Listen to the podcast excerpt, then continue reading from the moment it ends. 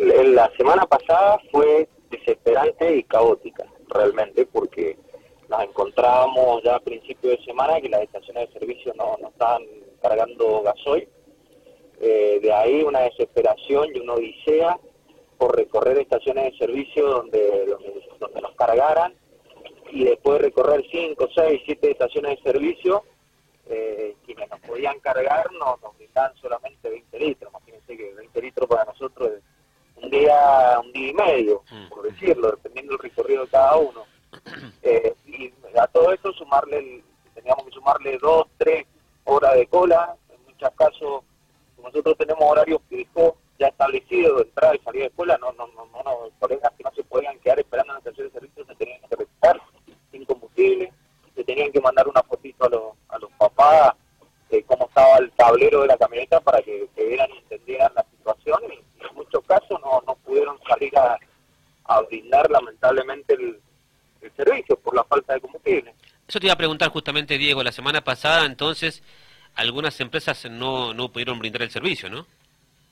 No, no, lo que fue la semana pasada, algunos colegas lamentablemente se encontraron con este problema y no, no pudieron salir a, a brindar lamentablemente el, el, servicio. Tuvieron que avisarle a los padres sobre la hora de, que no, no, no conseguían combustible y que lamentablemente no, no podían moverse. Eso, eso fue así. Eh, yo, yo me encargué el fin de semana de salir a dar vuelta en algunas estaciones de servicio. Eh, estaba el panorama muy muy parecido a lo que había sido la semana, complicado. Y bueno, recién hoy me, están llegando algunos reportes, algunos colegas, que, que en algunas algunas estaciones se, se está cargando. Parece que algunos camiones han descargado el día domingo y gracias a la repercusión que ha habido en los medios también, porque esto, gracias a los medios, yo siempre digo lo mismo, hace que por ahí algunas cosas se modifiquen y cambien, ¿no? Y, bueno, gracias a eso también es que algunas estaciones hoy lunes han empezado a cargar algo de combustible, pero nos han informado de que esto es temporario. Capaz que estamos hablando que en una hora, una hora y media ya no hay ya no queda. Bien. Ya no queda y hay que esperar, lamentablemente. O sea, lo que vos estás diciendo es justamente ahora, y cuando decimos ahora ese es el presente, ahora la, la, van a ser las 11 de la mañana, pero ya no sabes qué va a pasar esta tarde. Claro. Eso es así, yo, yo fui esta mañana, pasé por una de las estaciones, justo iba con los chicos, mm. arriba me bajé rápido, pregunté y me dijeron venite rápido porque algo de combustible hay, pero esto es un ratito nada más. Fui cuando dejé a los chicos, volví volando, eh, me tuve que aguantar la cola obviamente y alcancé a cargar y hablé hablando con el operador me dijo, mira, esto es un ratito más, me dice media hora, 40 minutos más, mandar algunos colegas que pueden llegar, eh, pero ya se termina y no sabemos hasta cuándo. Y ojo, porque bueno, también se viene un aumento de combustible, viene un aumento, un sacudón, o sea, ya, ya la verdad que nosotros solamente hemos tenido que lidiar, ya venimos lidiando con, con la ley de movilidad, venimos lidiando con la pandemia, eh, ahora estamos lidiando con los aumentos de combustible y son constantes y rutinarios aumentos de combustible, sino que ahora también con el tema de que uno va a una estación de servicio y no sabemos si, si nos pueden cargar o no. La verdad que es atormentoso y desesperante. Bien, y eso obviamente se ve el traslado eh, en la tarifa, no al, al, usuario, al papá del nene que llevas. Y nosotros, la, la verdad que ya de, todos los incrementos que ya tenemos de combustible, que es algo que ya pasa a ser cotidiano prácticamente, se hace muy difícil poder trasladárselo a los padres, porque los padres, los, los bolsillos de los papás tampoco ya no, no aguantan, o sea, reciben aumentos por todos lados. Entonces, la verdad que en, muchos casos tenemos que asumir nosotros esos costos, esos, esos incrementos. Y, y, cada vez se nos hace más difícil nuestro, nuestro servicio, un servicio totalmente dolarizado, desde el combustible a los repuestos, la mano de obra, el, el valor de la movilidad. O sea, y, nosotros estamos haciendo tarifa a valor peso muy por debajo de lo, de lo real, a lo, a lo que hace el servicio, y encima todos los meses tenemos que estar pensando en, incremento de combustible, eso lleva a aumento en los repuestos. Ahora nos encontramos con este tema de con este tema de, la falta de gasoil, que uno va a una repuestera y no hay repuesto. Dicen, no, que el camión está parado en una ruta, no tiene manera de llegar, no hay repuestos, empiezan a guardar los repuestos, los repuestos empiezan a salir más caros. O sea, esto es un caos generalizado. Diego, ¿y cómo, se define, cómo se decide la, tarifa del transporte escolar en la provincia de Mendoza? Este, ¿Es por año o lo hace, lo hace cada empresa? ¿Cómo es el tema? Eh, porque la verdad que no tengo ni idea. ahora nosotros hemos dejado, por lo que fue lo, el tema de la pandemia, más a consideración de cada colega, dependiendo el recorrido, dependiendo la zona.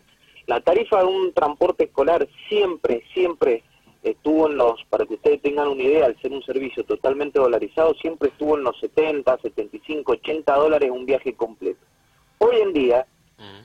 a un dólar a, a 200, es imposible poder trasladar esa tarifa a los papás. Es imposible que un papá pueda pagar 14, 15 mil pesos un viaje completo. Nadie lo puede pagar. Es imposible. Entonces estamos cobrando casi menos de la mitad. Un viaje completo va de los 6.000, 6.500 a los 7.000, 8.000, 8.500, dependiendo la zona, dependiendo el recorrido, dependiendo los kilómetros.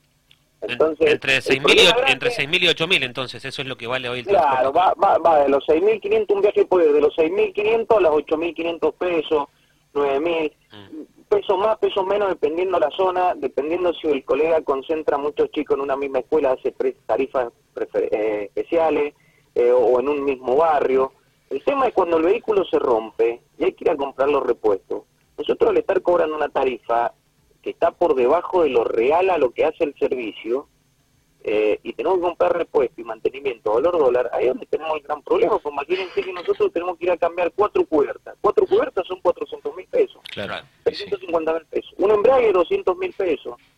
Entonces, ahí es donde tenemos el gran problema, que es un servicio totalmente dolarizado estamos cobrando una tarifa más acorde al bolsillo de los papás en pesos y por, por menos de la mitad de lo que corresponde, lamentablemente. ¿Y cuántas empresas hay en el rubro en la provincia de Mendoza? Nosotros no, no, no, somos empresa, nosotros somos, siempre decimos lo mismo, somos familia, de, toda, de, generación en generación, somos todos familias. Eh, si, fuéramos empresa, la verdad que tendríamos otro tipo de, respaldo, ¿no? Pero lamentablemente no, nosotros, a ver, yo siempre digo lo mismo, eh, capaz que para un empresario cambiar una movilidad hoy en día un vehículo no no no le no le cuesta tanto como a un servicio de transporte escolar. Nosotros cuando nos impusieron la ley de movilidad en el 2018, de 20 años nos ajustaban a 10, eh, teníamos que pasar y tenemos que pasar para, para cambiar el vehículo y ajustarnos a esa ley a un, a un vehículo cero kilómetro, para que ustedes tengan una idea. Un vehículo cero kilómetro de la característica para un servicio de transporte escolar está en los 35 mil, 40 mil, 45 mil dólares para sale más caro que un departamento o dos departamentos.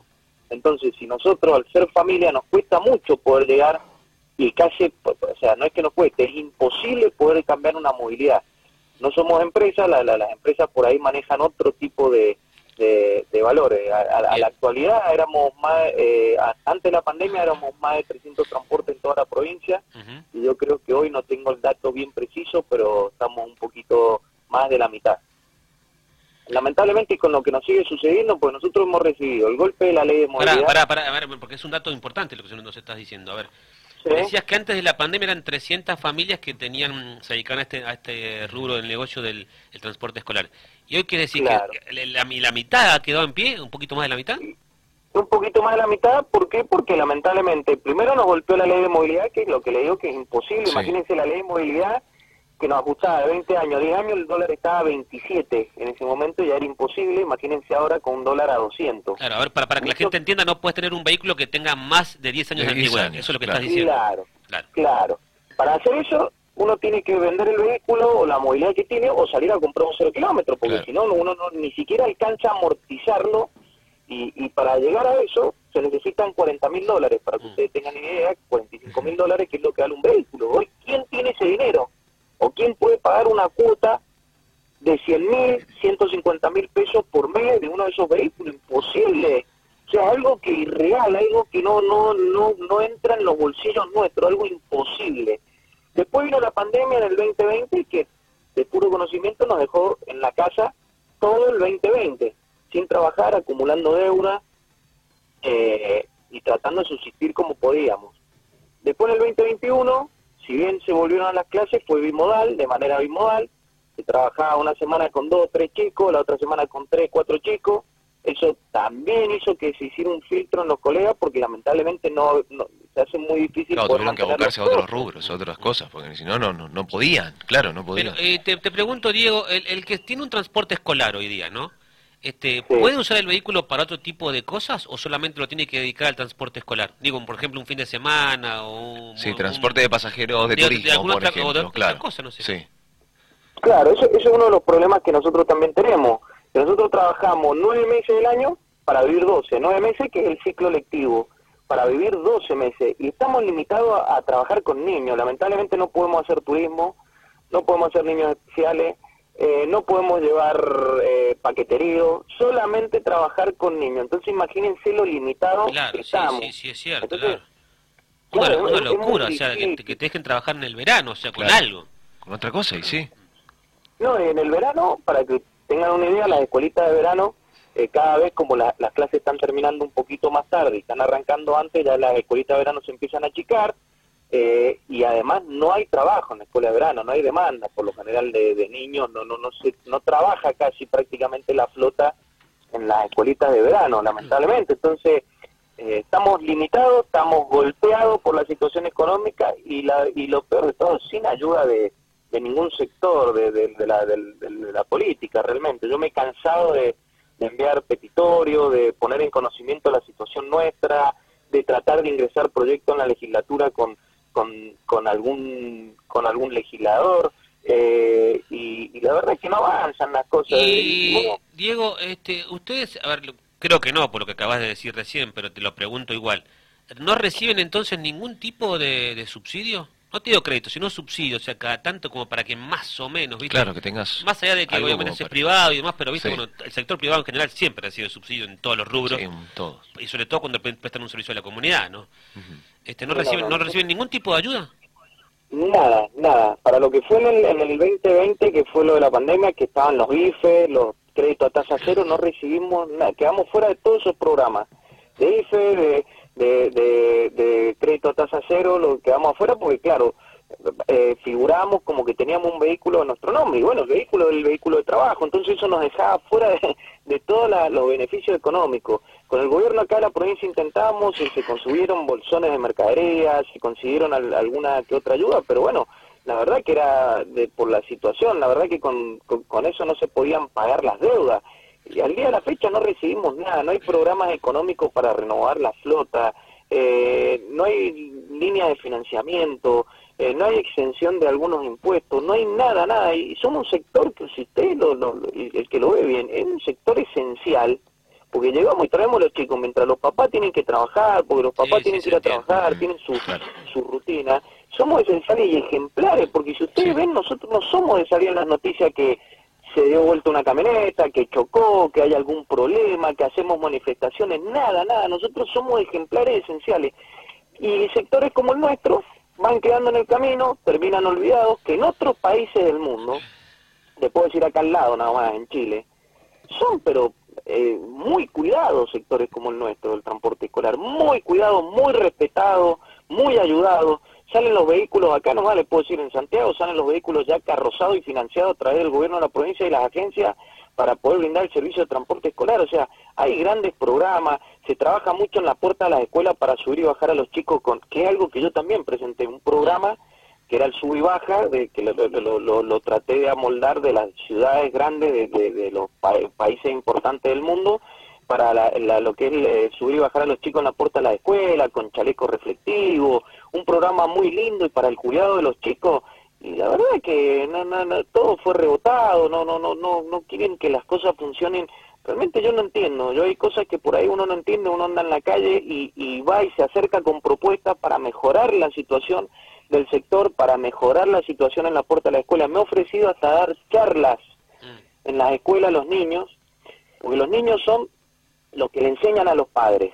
Los niños le enseñaron a los padres usar el barbijo. ¿Cómo usar el barbijo? Los niños, yo uno que trabaja con ellos lo, sabe y lo ve y que tiene hijos también lo entiende. Yo me, me, me, ofrecí a, a hacer charlas en las escuelas de lo que es el servicio de transporte escolar, la prioridad, de, de, cómo hay que respetar, que los papás respeten la puerta de las escuelas, y ese mensaje los chicos puedan acercarse a los padres. Me ofreció todo, y la verdad que todos esos proyectos no han avanzado, entonces uno llega a un punto donde actividades y rubros como el nuestro están, tan más a, la extinción, pero porque los gente, las personas que están en lugares estratégicos importantes dentro del gobierno no quieren hacer que las cosas fluyan y funcionen. Es como si yo quisiera ponerle un vehículo que es gasol, nafta. O sea, es líquido en la teoría, pero en la práctica no funciona. Bueno, uno lleva, dice, pasa esta situación, está pasando esto con el sector, está pasando esto en las escuelas, podemos mejorarlo así, y bueno, queda como estancado ahí, como que no, no, no hay manera de que eso, que el motor funcione. Y bueno, lamentablemente todo eso repercute en forma directa en sectores como el nuestro esenciales, ejemplares, y tienden a desaparecer, lamentablemente. Diego, eh, bueno, estamos hablando con Diego Bonano, eh, titular de la Cámara de Transportes Escolares de Mendoza. Recién decías que, bueno, que muchos de, la, de, de, las personas que se estaban dedicando a este rubro, bueno, la, casi la mitad han tenido que, que, bueno, que dejarlo. El tema de la demanda, que también hacías referencia recién, eh, padres que, bueno, que han optado ya por dejar el, el, el servicio, no contratar el servicio, ¿eso lo han notado también ustedes en este último tiempo?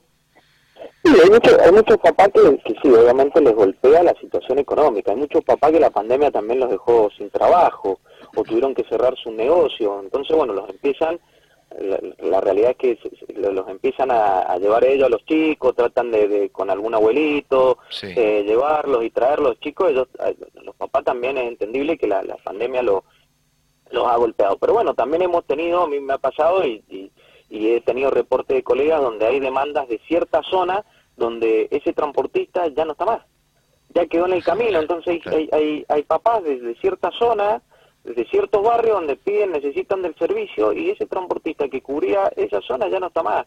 O, se, o, o yo les cuento, hay muchos colegas que se han tenido que ir del país, vender el vehículo irse del país, hay algunos que han entrado en, depresión por, por la situación, por, por no poder sostener eh, la situación, han entrado en depresión, han dejado el vehículo, no pueden trabajar más, a algunos se les ha vencido el permiso, no han podido renovarlo por las deudas, que es algo que yo presenté por un pedido para que por lo menos los permisos se reno eh, no, no, no les dieran de baja los permisos, se pudieran ir renovando, la gente pudiera seguir trabajando con el permiso y, y de a poquito acomodarse con las deudas y también me lo rechazaron. Entonces, uno la verdad que busca alternativas. Y, del otro lado, la verdad que, lo que en realidad lo que tienen que venir a nosotros, es decir, hay un problema, se lo vamos a solucionar, no, bueno, vamos nosotros y decimos, che, nos están generando este problema. La situación económica que ustedes no pueden manejar, o la situación social que ustedes no pueden manejar, nos la están trasladando a nosotros. Bueno, esta es la manera de por ahí buscarle la vuelta y bueno, tampoco no, no, no, no, no, no recibimos respuesta y uno llega a un punto que de inflexión que dice, bueno, ya no, no queda otra realmente que tratar de salir a recorrer todas las estaciones de servicio, no hay combustible, papá no, no puedo llevar a hacer el servicio, el papá se baja del servicio, se, empieza a buscar otra cosa, el transportista se empieza a fundir, se funde, se queda en, la calle y, bueno, es lo que realmente no nos pasa, una cosa lleva a la otra, lamentablemente. Diego, te agradecemos por el contacto, te mandamos un abrazo. Bueno, muchísimas gracias a ustedes, que tengan un muy buen día. Igualmente. Diego Bonano, entonces, titular de la Cámara de Transportes Escolares de